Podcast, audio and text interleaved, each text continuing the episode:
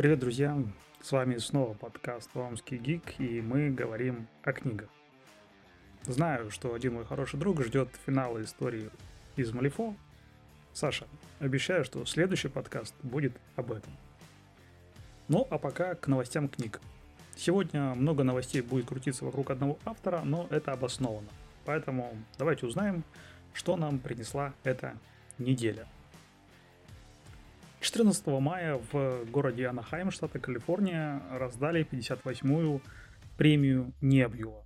Лучшим романом стала книга Babel of the Necessary of Violence and Arcane History of Oxford Translation Revolution за авторством Ребекки Куанг.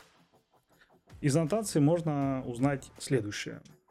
1828 год. Рабина Свифта, осиротевшего из-за холеры в кантоне, привозят в Лондон таинственный профессор Ловел. Там он много лет учит латынь, древнегреческий и китайский, готовясь к поступлению в престижный Королевский институт перевода при Оксфордском университете, также известном как Вавилон. Вавилон – это мировой центр перевода и, что еще более важно, серебряного дела, искусство магического проявления потерянных при переводе смыслов с помощью зачарованных серебряных слитков. Серебряное дело сделало Британскую империю несравненной по мощи, а исследования Вавилона в области иностранных языков обслуживают тотальную колониальную политику империи. Оксфорд, город грезящих шпилей, это сказка для Робина, утопия поиска знаний. Но знания служат власти, и для Робина, китайского мальчика, выросшего в Британии, служить Вавилону неизбежно означает предать свою родину. Чем дальше, тем больше Робин попадает в ловушку между Вавилоном и призрачным обществом Гермеса, саботирующим Серебряное дело и противостоящим имперской экспансии. Когда Британия начинает несправедливую войну с Китаем, действуя серебром и опиумом, Робин должен решить, можно ли изменить могущественный институт изнутри, или революция всегда будет требовать насилия, чем он готов пожертвовать, чтобы Вавилон пал. Пишут, что «Вавилон» — это роман по теме тайной истории в духе Джонатана Стрэнджа и мистера Норрелла. А, исследует студенческие революции, колониальное сопротивление и перевод как инструмент империи.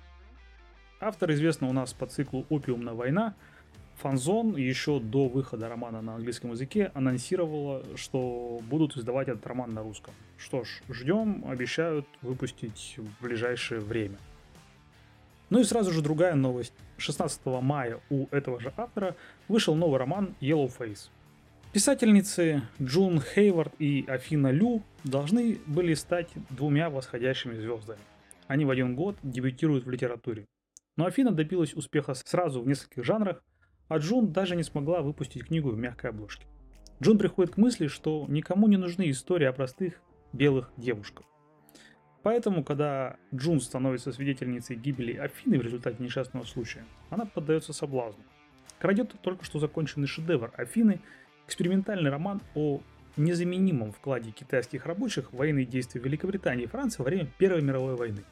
Что если она отредактирует роман Афины и отправит его своему агенту, выдав за собственную работу? Что с того, что она позволит своему новому издателю переименовать ее в «Песнь Юпитера», добавив фотографию как автора неоднозначной этнической принадлежности. Разве эта часть истории не заслуживает того, чтобы ее рассказали вне зависимости от того, кто ее рассказывает? Так утверждает Джун, и список бестселлеров Нью-Йорк Таймс кажется согласен с этим. Но Джун не может скрыться от тени Афины, а появляющиеся доказательства могут разрушить украденный успех девушки. По мере того, как Джун все сильнее стремится защитить свой секрет, она узнает, как далеко готова зайти, чтобы сохранить то, что, по ее мнению, она заслуживает. И да, фанзон издаст и этот роман. У меня вопрос, кто-нибудь читал цикл «Опиумная война» автора? Он настолько стоит того, чтобы ее читать, или просто пиарят на теме Азии, вот этого вот угнетения китайских рабочих и так далее. Расскажите, пожалуйста, в комментариях, мне на самом деле интересно, стоит ли погружаться в автора, скажем так, и читать «Опиумную войну», допустим, чтобы рассказать об этом вам. Издательство «Аст» анонсирует новую, но при этом старую книгу Дэна Симмонса под названием «Бритва Дарвина».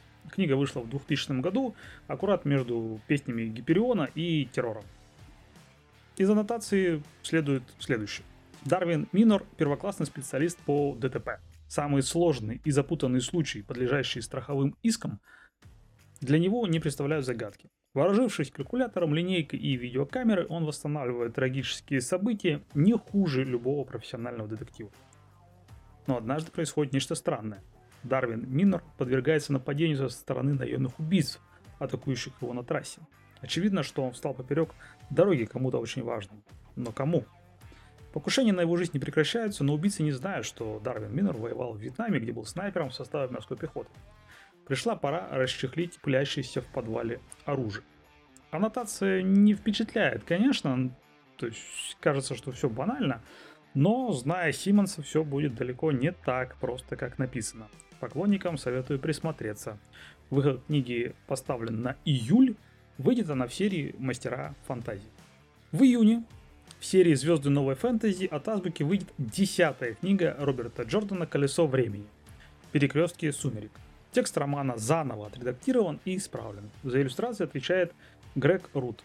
Также Азбука обещает, э, что оставшиеся книги серии «Колесо времени» будут выходить гораздо быстрее, без задержек, и уже довольно скоро все тома знаменитого фэнтези-цикла в великолепном оформлении окажутся на книжных полках ценителей хорошей литературы. Поклонники «Колеса», если у вас до сих пор не собран весь цикл, я не знаю, он вообще переведен или не переведен, то обратите внимание, пожалуйста, на эту новость. Ну, а меня тема авторов из Азии не отпускает, а уж Японии и подавно. А, издательство Азбука Аттикус выпустило роман «Дом Кёкко» за авторством Юкио Михимы. Сам роман был написан в 1959 году, и автор описывал его как исследование нигилизма через призму эпохи. Это история четырех молодых людей, завсегдатых салона или прихожан храма, в котором царит хозяйка или жрица по имени Кёкко. Эти четверо – четыре грани самого автора. Тонко чувствующий невинный художник, энергичный боксер, помешанный на спорте, невостребованный актер нарцисс, завороженный своей красотой, и бизнесмен, который притворяется карьеристом, исповедуя нигилизм, презирает реальность и верит в неотвратимый конец света. Ну а с ними Кёкко, их зеркало, их проводница в странствиях сквозь ад современности. Хозяйка дома, где все они находят приют и могут открыть душу. На дворе первая половина 50-х. Послевоенный период в Японии закончился, процветание уже пускает корни и постепенно прорастает из разрухи. Но все пятеро не доверяют современности и, глядя с балкона Кёкко, видят лишь руины. Новая эпоха – это стена, тупик, гигантский пробел, бесформенный и бесцветный, точно отражение летнего неба в зеркале. Так пишут критики, характеризуя этот роман. Не могу гарантировать, что прочитаю эту книгу.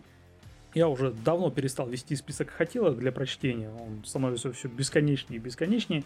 Но чем-то это описание меня зацепило. Если оно зацепило и вас, эта новость, то, пожалуйста, обратите внимание. Ну а на этом все. Это все новости, которые привлекли мое внимание на этой неделе.